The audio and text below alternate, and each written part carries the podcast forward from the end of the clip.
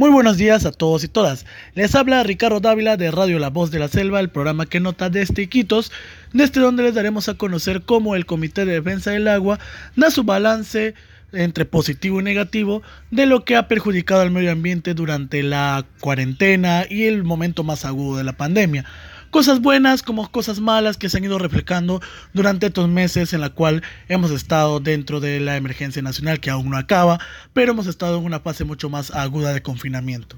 Así que vamos a escuchar a José Manuyama. Buenos días, soy José Manuyama, vocero del Comité de Defensa del Agua. Este audio eh, quiere reflejar nuestra percepción de lo que fue la depredación en Loreto en, eh, durante el COVID, ¿no? Que, no ha desaparecido, continúa con menos fuerza, pero continúa afectando a, a mucha gente, a muchas personas acá en Loreto. Es lamentable constatar que las actividades depredadoras como la tala no se detuvo en ningún momento, ¿no? la, actividad maderera ha, seguido extrayendo madera, eh, gran parte de, de esas, esas maderas hoy se están incautando en parte, ¿no? en distintas partes del país, tanto en, Loreto como ya en plena, en plena conducción hacia, hacia Lima, que es el centro de donde se exporta la madera generalmente ilegal, blanqueada. ¿no? La otra actividad ilegal que eh, ha continuado eh, ha sido la actividad minera, la extracción de oro, eh, la criminal extracción de oro que arroja mercurio a los ríos, contamina los peces, destruye los ecosistemas, contamina también la vida de las personas porque consumimos los, los peces ya contaminados y, este, y termina también eh, contaminando la sociedad porque trae ¿no? el alcoholismo, la, la, drogadicción, la delincuencia, la trata, la prostitución. Este, ha continuado, ¿no? La, la, minería ilegal está introduciéndose en casi todos los ríos principales de, de Loreto, el Napo, el Putumayo, este, y también en el río Nanay, que es el río que abastece de agua potable a la ciudad de Iquitos, en la cuenca que mantiene eh, una economía eh, activa mm, a través de la madera, a través eh, de los peces también, diversos productos que se trae al mercado de Iquitos. Este, pese a que esto es una actividad ilegal completamente, destructiva, criminal, conocida por por todos ¿no? en el Perú, porque es, internacionalmente conocido el caso de Madre de Dios, eh, donde ya es difícil combatir la minería ilegal. Entonces tenemos ahí dos actividades que, eh, principales que ah, siguen, han seguido destruyendo en plena pandemia. No, no hablemos de la actividad petrolera, que ah, al final tuvo que detenerse porque no había demanda de petróleo.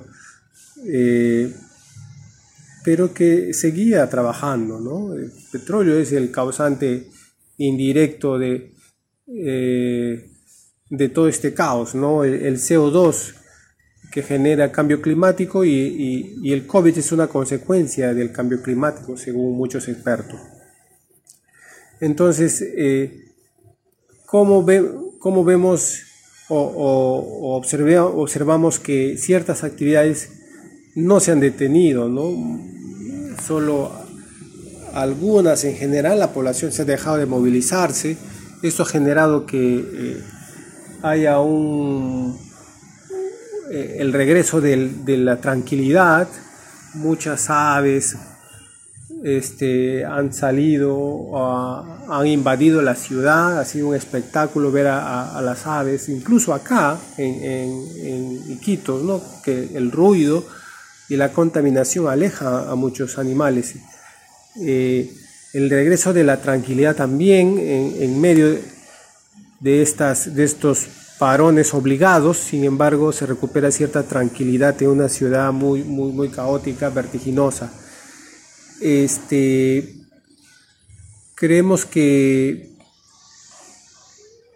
va a ser o es muy difícil que esta circunstancia asiaga eh, permita una transición hacia un mundo diferente, saneado, territorio saneado, sociedad saneada, mente saneada, una mente mucho más ecológica.